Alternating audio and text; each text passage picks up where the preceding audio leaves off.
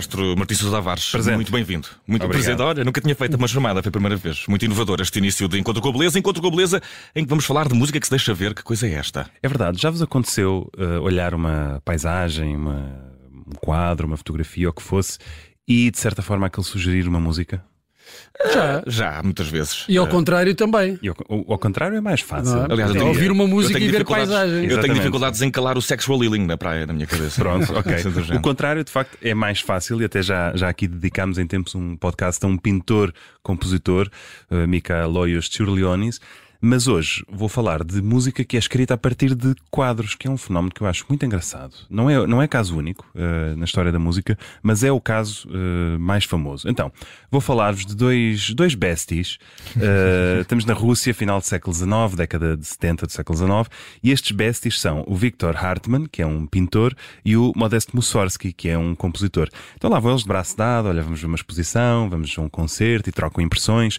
Eles fazem parte de um grupo de artistas que naquela altura queria redefinir a estética da arte russa. Estamos no tempo dos nacionalismos, portanto, eh, a Rússia está a pensar como é que é a música russa, como é que é a pintura russa. E eles, ah, acho que é assim, acho que é assado.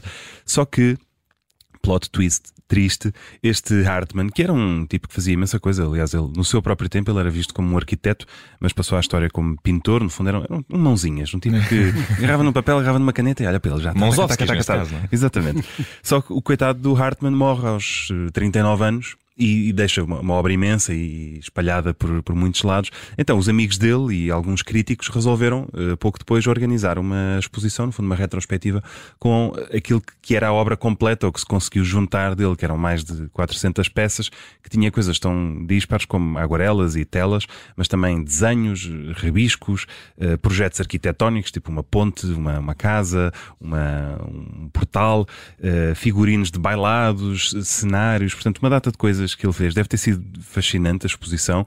E o Mussorgsky, como é óbvio, foi lá, ele próprio emprestou dois quadros que tinha do, do autor, viu a exposição e ficou super inspirado para escrever aquela que é talvez a sua peça mais famosa, portanto, ainda bem que foi ver a exposição, que se chama Os Quadros de uma Exposição que é uma, uma peça para piano que tem um conceito muito engraçado. Isto deve-lhe ter mesmo surgido assim como um sopro, porque ele escreveu esta música ah, muito, muito rapidamente.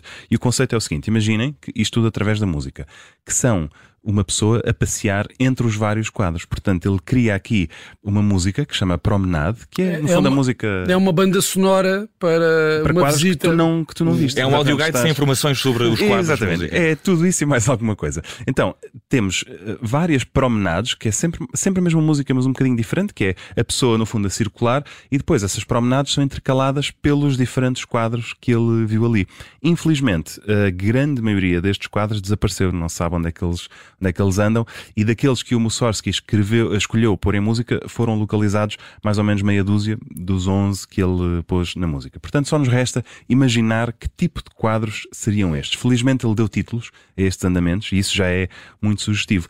Infelizmente esta música não foi nada bem compreendida no seu tempo. Toda a gente olhou para aquilo e disse: "Epá, isto é um conceito um bocado estranho, ouvir música a pensar em quadros. Portanto, ela acabou por só ser publicada já depois da morte do Mussorgsky, eh, numa, numa edição meia, não é aldrabada, mas vá, com, com umas ajeitas eh, não autênticas e vai ser só no século XX que ela de facto vai ser bem editada e em 1922 ganha uma versão também muito famosa, orquestral, eh, feita pelo Maurice Ravel e portanto hoje em dia temos a obra-prima para piano e a obra-prima para orquestra. Vamos ouvir um fragmento da original para piano, que é um dos meus quadros preferidos, aquele chama em italiano Il Vecchio Castello, portanto o velho castelo.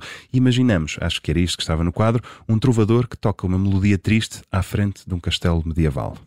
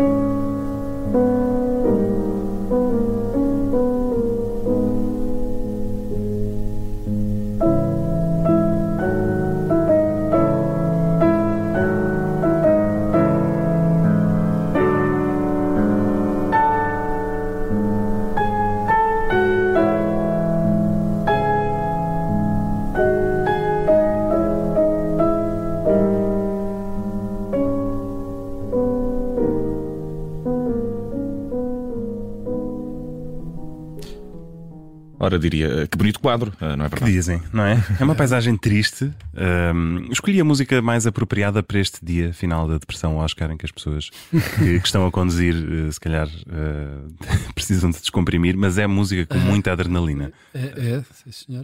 O- não, esta não, ou Ah, seja, ah, a- ah, ok. a peça, a peça quer dizer, não a sei, não, sei, não sei o que é que tomaste antes de, de ouvir, mas não, o, o, o completo são, são 35 minutos de música em 15 andamentos e tem mesmo muita adrenalina. É uma peça que está muito a pica, é muito virtuosa, eh, muito exigente e normalmente é daquelas peças que os pianistas deixam para o fim de um, de um concerto para levantar as pessoas da cadeira. Mas esta, aqui, é, esta é só de um quadro. É, isto era um dos um quadros, dos no fundo. quadros. Escolhi, escolhi um dos mais tranquilos para não assustar ninguém. Tem alguma música que chega quase. Para mim, o primeiro exemplo de heavy metal da história da música está num destes quadros. É a Baba Yaga, que é uma, uma figura mitológica russa, que é uma, uma, uma, uma espécie de velha bruxa que tem duas patas de galinha. ah, e para mim aquilo é, é heavy metal puro. Dá para fazer headbanging. Se quiserem eh, Porquê é que não comprovar. trouxeste essa? Pá, posso. Já estás a comprometer um difícil. próximo programa. Mas olha, não, mas, mas então fica aqui o, o desafio, porque eu trouxe aqui isto esta semana, porque no dia 16, às 8h30, no Centro Cultural Olga Cadaval, em Sintra, podem ouvir esta música ao vivo. Esta que ouviram agora, a Baba Yaga, fazer headbanging e tudo mais, porque o pianista virtuoso Raul da Costa vai concluir um, um recital com esta música. Portanto, quem quiser, é, faz parte do Festival de Sintra, dia 16 às, às 8h30. Fãs dos Sepultura e. Tudo, bora. Head- dá, é mosh, ou seja, o, a primeira plateia é em lugares em pé para fazerem mosh, se quiserem, e depois sentar Venham, venham, venham, venham e tatuem eh, o nome do compositor na, alguns no braço. Exatamente. E há mais exemplos na, na, na história de compositores que Olha, tenham. Por acaso, tentado. por acaso há, há um compositor eh, que está vivo, de quem eu gosto imenso, chamado Jonathan Postuma, que está eh, há anos a fazer uma série de músicas para pinturas do Paul Klee. E eu já dirigi algumas delas e são muito giras. São miniaturas para quadros muito pequeninos que o Paul Klee fazia, assim com um palmo de tamanho. E é um projeto que ele tem ongoing, sei lá, pá, há 10 anos, portanto já, já tem muitas dezenas. É o caso assim que eu conheço que me vem à cabeça, mas haverá outros. E, e há bocadinho falaste de alguns quadros eh, que se perderam eh, de- de- desta, desta. Quase todos. Quase todos. Quase todos. Não é possível pedir eh, uma, uma coisa, uma inteligência artificial que ouça a música e reproduza ao quadro agora Ou isso, ou então vejam lá nas vossas arrecadações. das Sim, se não avós. algum tio, avô, exatamente. Exatamente. É isso. Martim Sousa Tavares, eh, Encontro com a Beleza, mais um eh, belíssimo para, Obrigado. para não variar. E até sexta, então, E se até quiserem vir fazer sim, sim. headbanging no Sim, Olga sim, Cadaval, Eu, eu estou, eu, vamos eu- embora. Eu estou de folga e tudo, olha, maravilha, já me apanhaste. Dia ó, 16 às Martim. 8h30, bora. Um grande abraço e até à próxima segunda-feira, depois Até das para a 5h30 da tarde.